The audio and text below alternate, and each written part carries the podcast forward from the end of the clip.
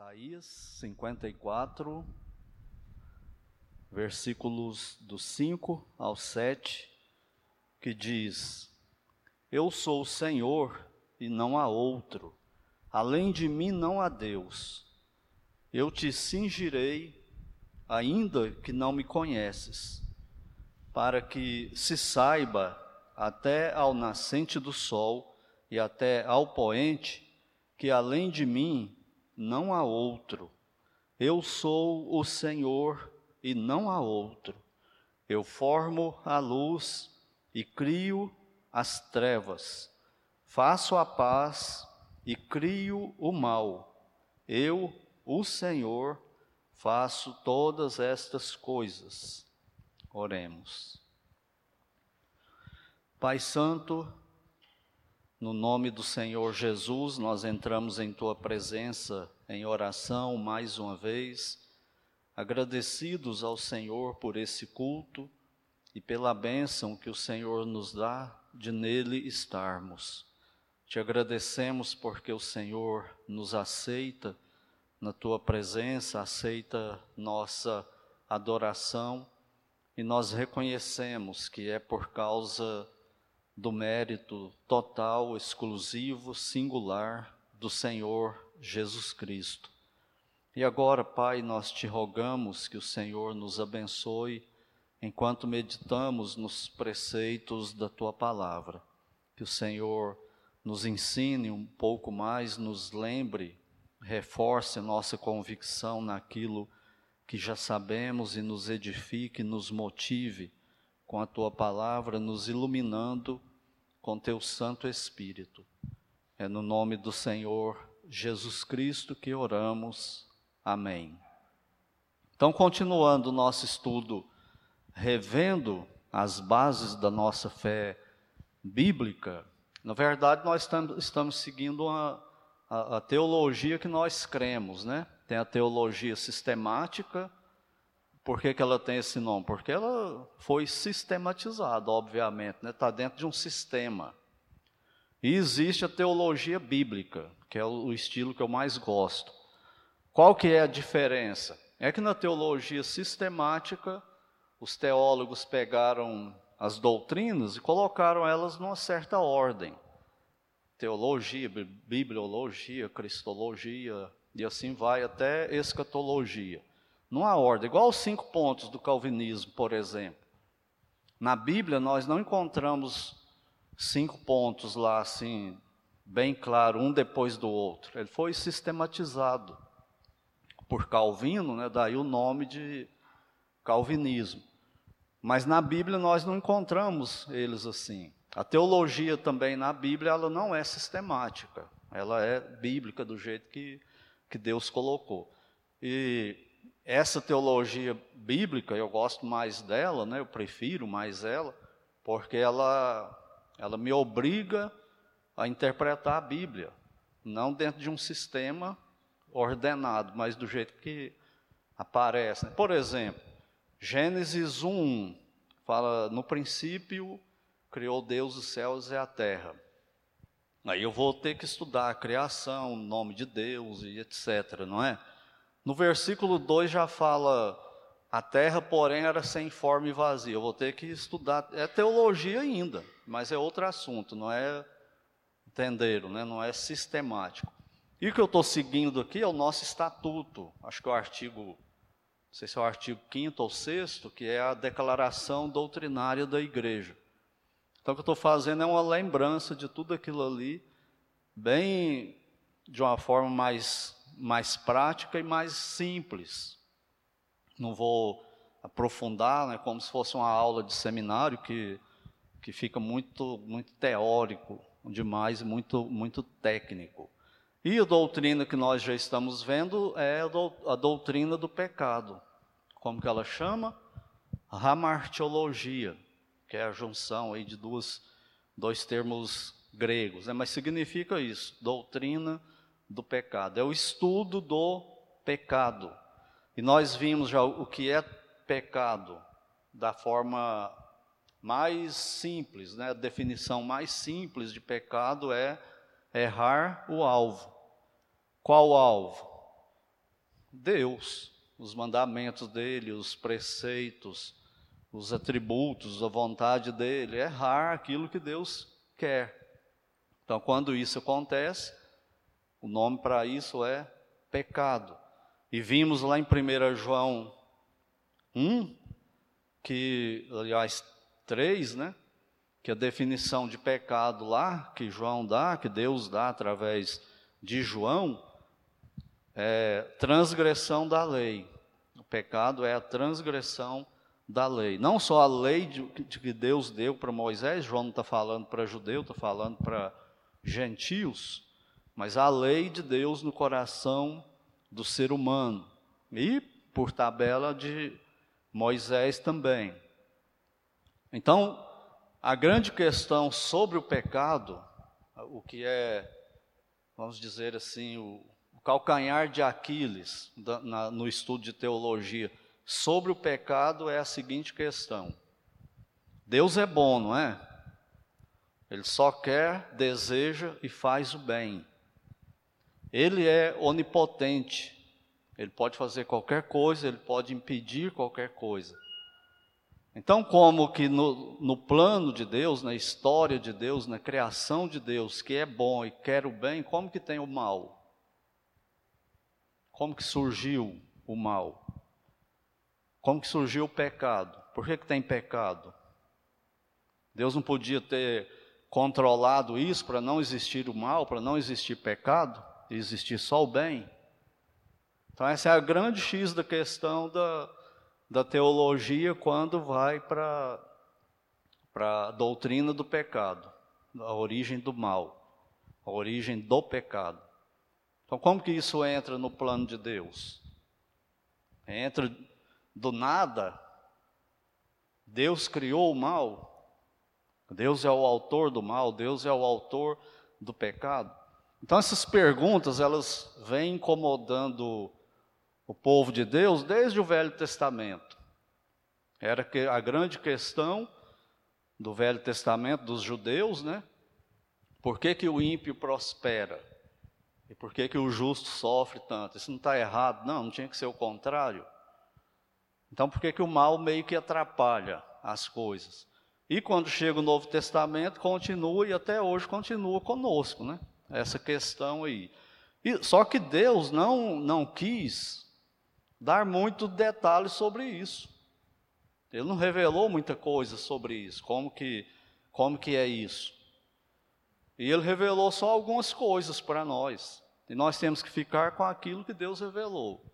O resto vai cair aí no que é chamado de teologia especulativa.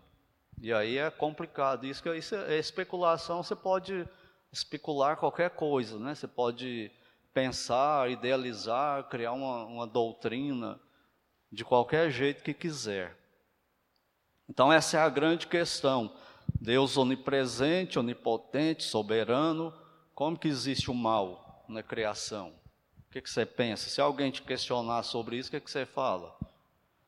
Deus é bom e Ele quer o bem e Ele tem poder ele é onipotente, ele pode fazer o que ele quiser. Então, como que, quem entrou mal na história?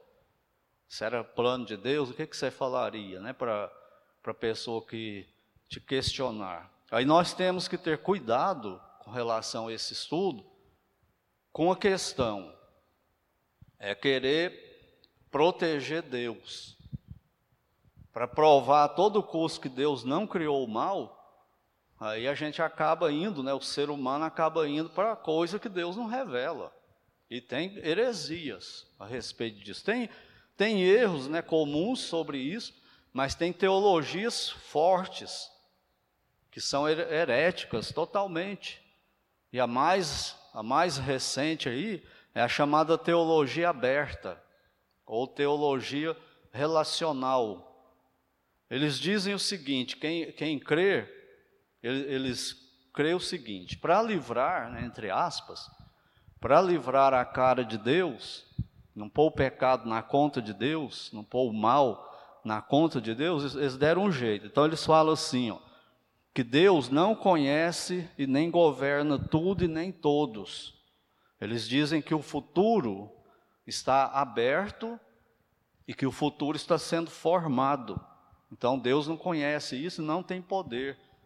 Por exemplo, um, uma explicação de um desses teólogos aí, mais recente, foi na época daquele tsunami que matou muita gente, né?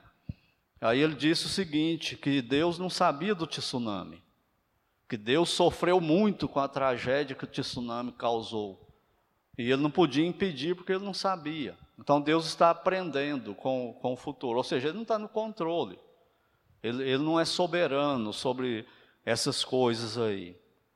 Eles dizem ainda que Deus não sabia que Adão pecaria. Isso, foi pegando Deus de surpresa na, na, história que Deus criou, que Deus escreveu, Deus é pego de surpresa. Seria como dizer que no que você está assistindo lá um filme do, do Super-Homem, por exemplo, e o autor que escreveu o filme não sabe o que, que vai acontecer na próxima cena, e não foi ele que escreveu aquele roteiro ali. É uma coisa meio, meio doida, mas para que, que é isso? É porque eles não, cons não conseguem aceitar o que a Bíblia revela sobre o mal. Como a Bíblia não revela muita coisa, eles interpretam de um lado e de outro, acaba indo para a interpretação equivocada, né? E aí vem a pergunta para nós também de novo, né? O que, que você diz sobre isso? Nós temos que ter uma resposta bíblica razoável. Ela nunca vai ser total, completa, absoluta, essa resposta bíblica sobre o mal. Por quê? Porque Deus não revelou. Simples assim. É a mesma coisa de soberania de Deus e responsabilidade do homem na salvação. Ele revelou como que isso acontece? Tem alguém que sabe explicar isso 100%, que convence todo mundo e todo mundo entende? Não, por quê? Porque Deus não revelou. É segredo dele. Permanece com ele, ele não contou para nós. Então vamos ver o que é possível, né? A gente falar sobre o, o pecado, a origem do pecado, o mal, como que que ele surge. Como eu disse, né, isso aqui é, é muito complexo e o meu conselho é que você se interesse por isso e estude. Vá atrás, mas não estude só aquilo que você crê. Pega esses heréticos também, estuda tudo para você ter uma, uma, compreensão correta, né? O que, que é aceitável biblicamente, o que não é. Porque muitas vezes a gente quer estudar né, só aquilo que a gente acredita. E aí você fica dentro de uma, de uma caixinha, e quando alguém jogar um versículo, uma passagem bíblica meio que oposta àquilo que você crê, você vai ter dificuldade. Você não vai saber argumentar, né? porque não estudou o suficiente a respeito. Por exemplo, se alguém te questionar sobre a nossa escatologia, nós, batistas regulares, somos dispensacionalistas, nós distinguimos Israel de igreja. Tem coisa que é para Israel, tem coisa que é para a igreja. Uma coisa que é para Israel é o milênio na terra. Mas tem outros, outros teólogos, irmãos em Cristo fiéis, bons de teologia, que creem que o milênio não será literal, não, de mil anos na terra. Uns acreditam que nem vai ter milênio, que não existe milênio. Outros acham que ele é simbólico. E nós pregamos que ele é literal, vai acontecer. Mas quando você for debater com uma pessoa dessa que conhece isso aí bem, que estudou, como que você conversa com ele? Então você tem que ter convicção, quando ele levantar a posição dele, você saber do que, que ele está falando, e ouvir outros irmãos do nosso lado, por assim dizer, bons, rebatendo esse ponto aí, para você formar o seu conceito para você mesmo saber se virar né, com essas coisas aí. Então vamos falar um pouquinho aqui, considerar sobre o início do mal, do, do pecado, né? Ele começou no céu. O problema já começa aí. Como que no céu, habitado por Deus, só seres perfeitos, um lugar perfeito, como que o mal pula lá dentro? Deus não podia impedir? blindar o céu de mal e tudo mais, não sabia de tudo? Não sabe, não tem poder para fazer? Tem.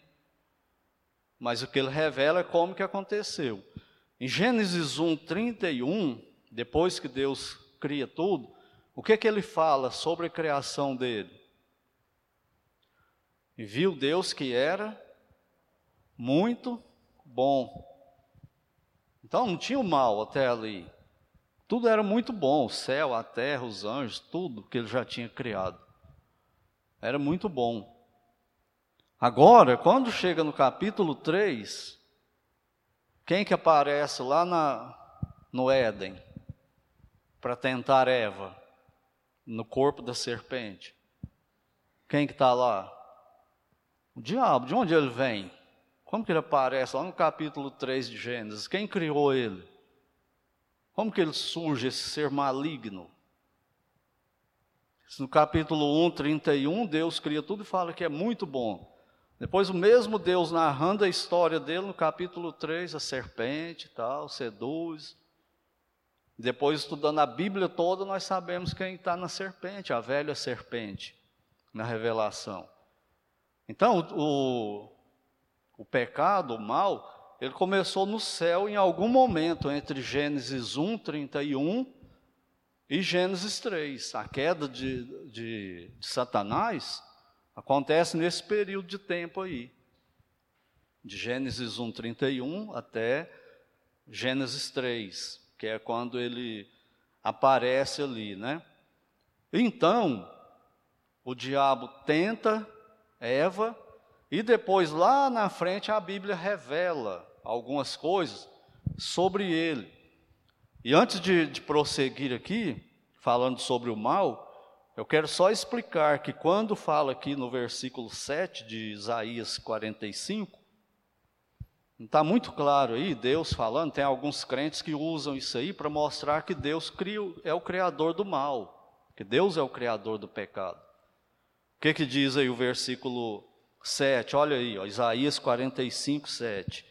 Eu formo a luz e crio as trevas, faço a paz e crio o mal. Eu, o Senhor, faço todas estas coisas. Porém, o mal que Deus está falando aqui que Ele cria, não é o mal em si, o mal conceitual. Que mal que é que Ele está falando que Ele cria?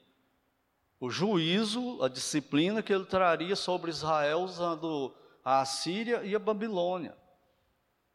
Que a Assíria e a Babilônia viria e levaria Israel para o cativeiro, e nesse processo, para Israel seria muito mal. Porque eles iam se tornar escravos, como de fato se tornaram. Muitos pais e mães veriam seus filhos morrer nessa guerra, na captura de Jerusalém, de Israel. Isso é bom ou é mal? É mal. Pai e mãe vê o filho morrer e, e 70 anos como escravo. Então é esse mal que Deus está falando. Quando isso aí acontecer, fiquem sabendo, eu sou o Deus de vocês, eu estou fazendo isso aí com, com vocês, por causa da desobediência.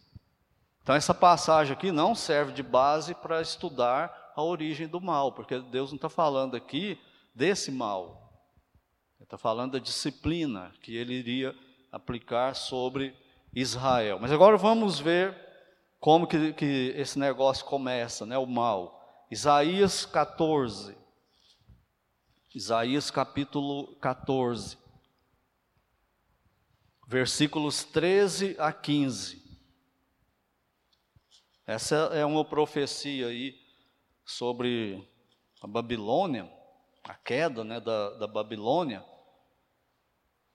E aí, quando chega no versículo 13, aliás, 12, Deus começa a falar umas coisas aqui, que ele está falando do rei da Babilônia, mas não é possível que ele está falando só do rei da Babilônia. Existe uma outra personagem aí por trás desse rei da Babilônia.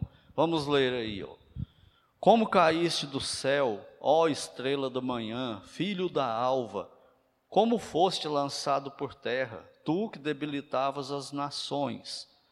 Tu dizias no teu coração: Eu subirei ao céu, acima das estrelas de Deus exaltarei o meu trono, e no monte da congregação me assentarei, nas extremidades do norte.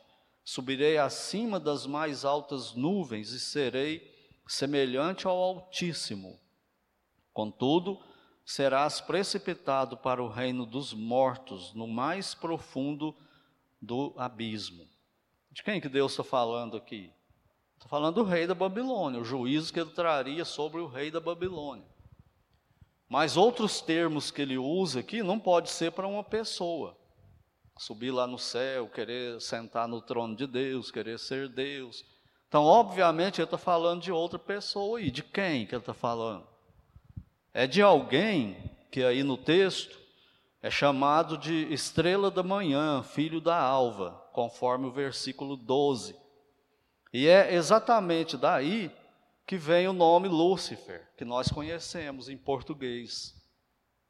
Mas na Bíblia nunca tem esse nome Lúcifer. Como que ele aparece? É porque o Jerônimo, quando foi traduzir a Bíblia hebraica para o latim, que é a conhecida Vulgata, aí, ele traduziu o termo Elel para estrela da manhã, que significa Lúcifer, no latim. Mas no hebraico no português, não. Então a palavra é Elel no hebraico, que era usada, sabe para quem? Para o planeta Vênus. A primeira estrela que aparece no céu é a última que, que vai embora. Então, o sentido da palavra é, é quem traz a luz e quem leva a luz. Por isso que é o termo é, é usado tanto para o diabo quanto para Cristo, lá em Apocalipse. Ele mesmo fala: Eu sou a resplandecente estrela da manhã. É a mesma palavra né, grega que é usada no hebraico aqui. O sentido lá é o quê? Que Cristo é o Pai da luz. Ele traz a luz. E a ideia que tem aqui então desse ser é de alguém que era um ser de luz. É tudo que a gente sabe. Ele era um ser de luz. Agora vamos lá em Ezequiel 28. Vai acontecer uma coisa muito parecida. Ezequiel 28.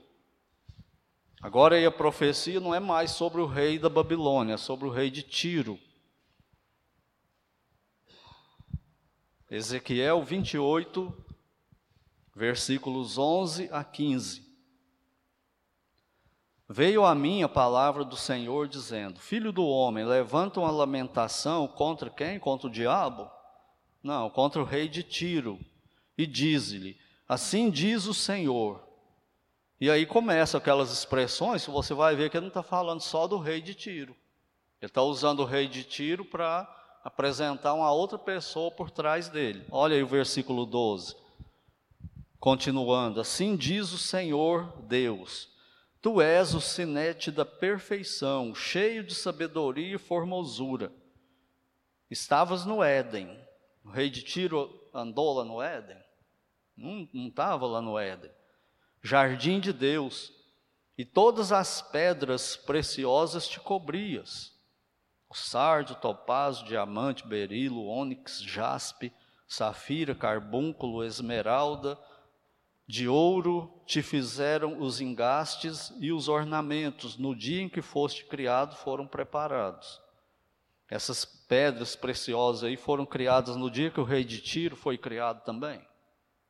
Não, então não está falando só dele, né? tem alguém por trás. E olha o versículo 14: Tu eras querubim da guarda, ungido, e te estabeleci, permanecias no monte santo de Deus no, no brilho das pedras andavas. Então, parece que é um tipo de Éden mineral, né?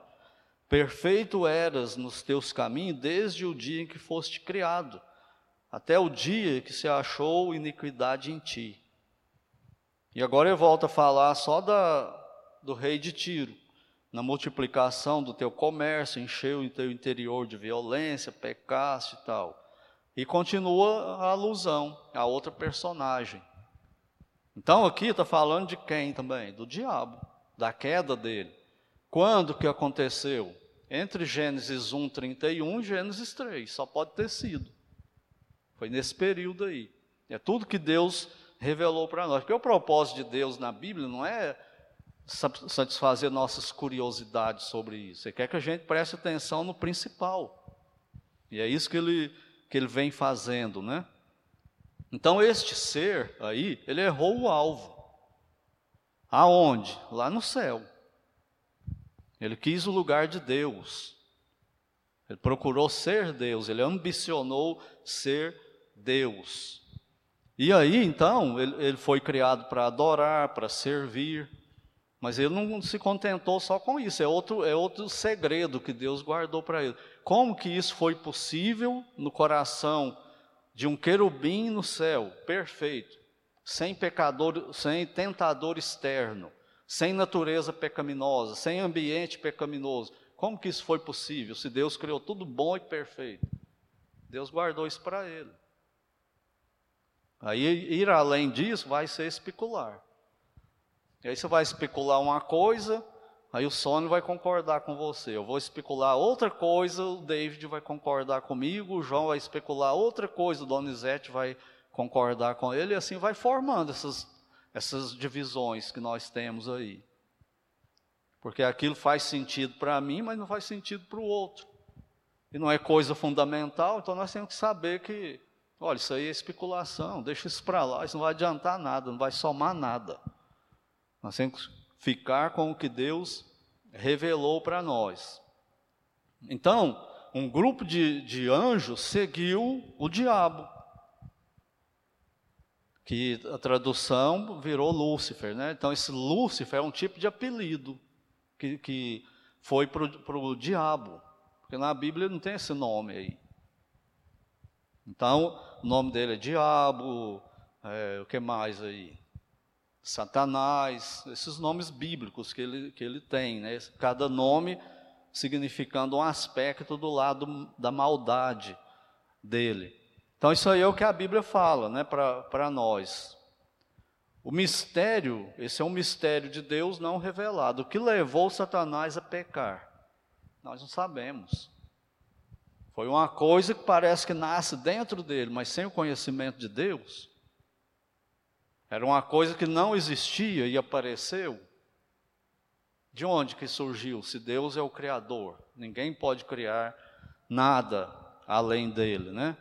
Como também Deus não revelou para nós nada sobre a aparência dele, antes dele cair em pecado e nem depois que ele caiu em pecado.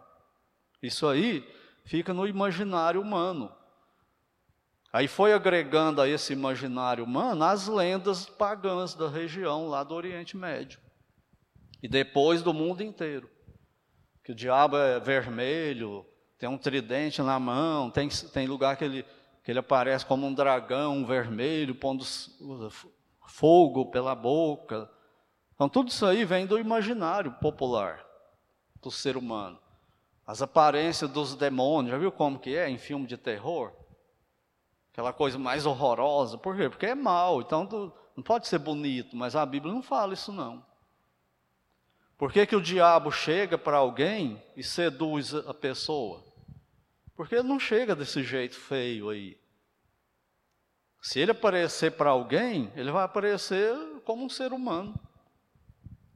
Provavelmente bonito, no conceito popular de beleza aí, ele vai aparecer bonitão, muito polido, politicamente correto, muito educado.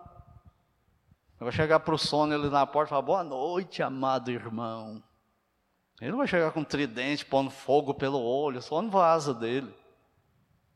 Então a Bíblia não fala nada de aparência dele, nem antes, nem depois da queda, isso é imaginário popular. Então, uh, o pecado, ele começa desse jeito.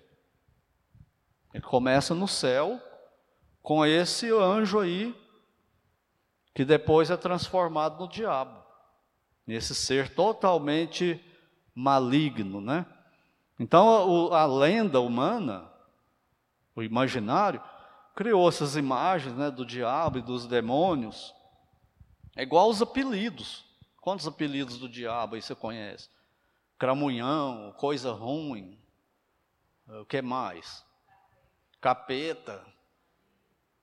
Então, esses, essas coisas aí é, são apelidos que deram para ele. Por quê? Porque a ideia é essa.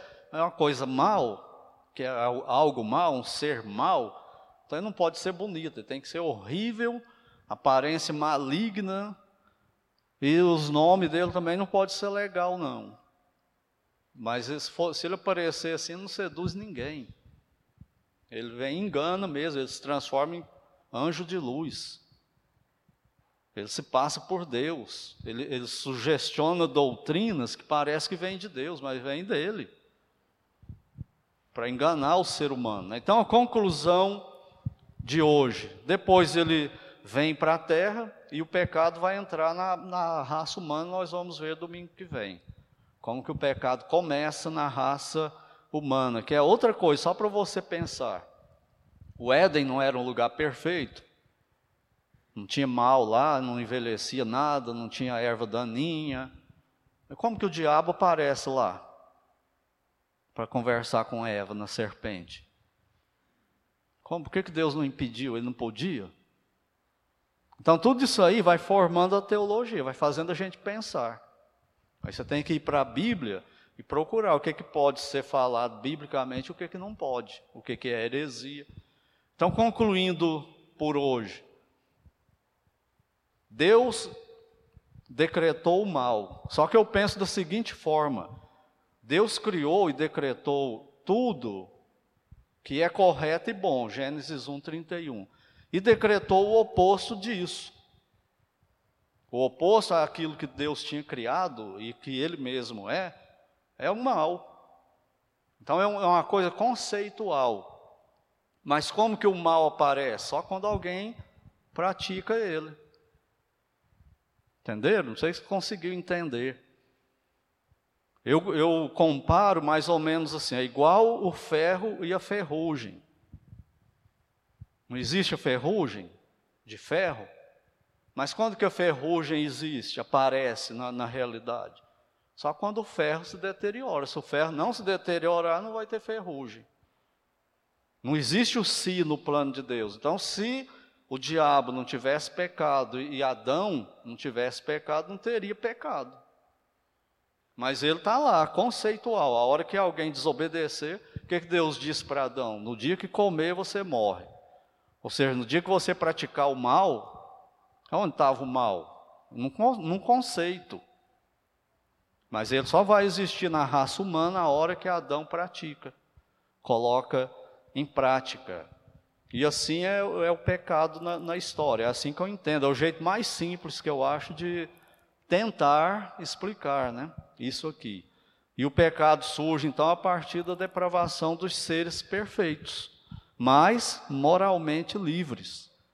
Por isso, a pessoa, nós e os anjos, nós somos responsáveis diante de Deus, culpados dos nossos pecados. A culpa não é do diabo, não é do mundo, não é de outra pessoa, a culpa é minha. E a culpa dos anjos é deles também.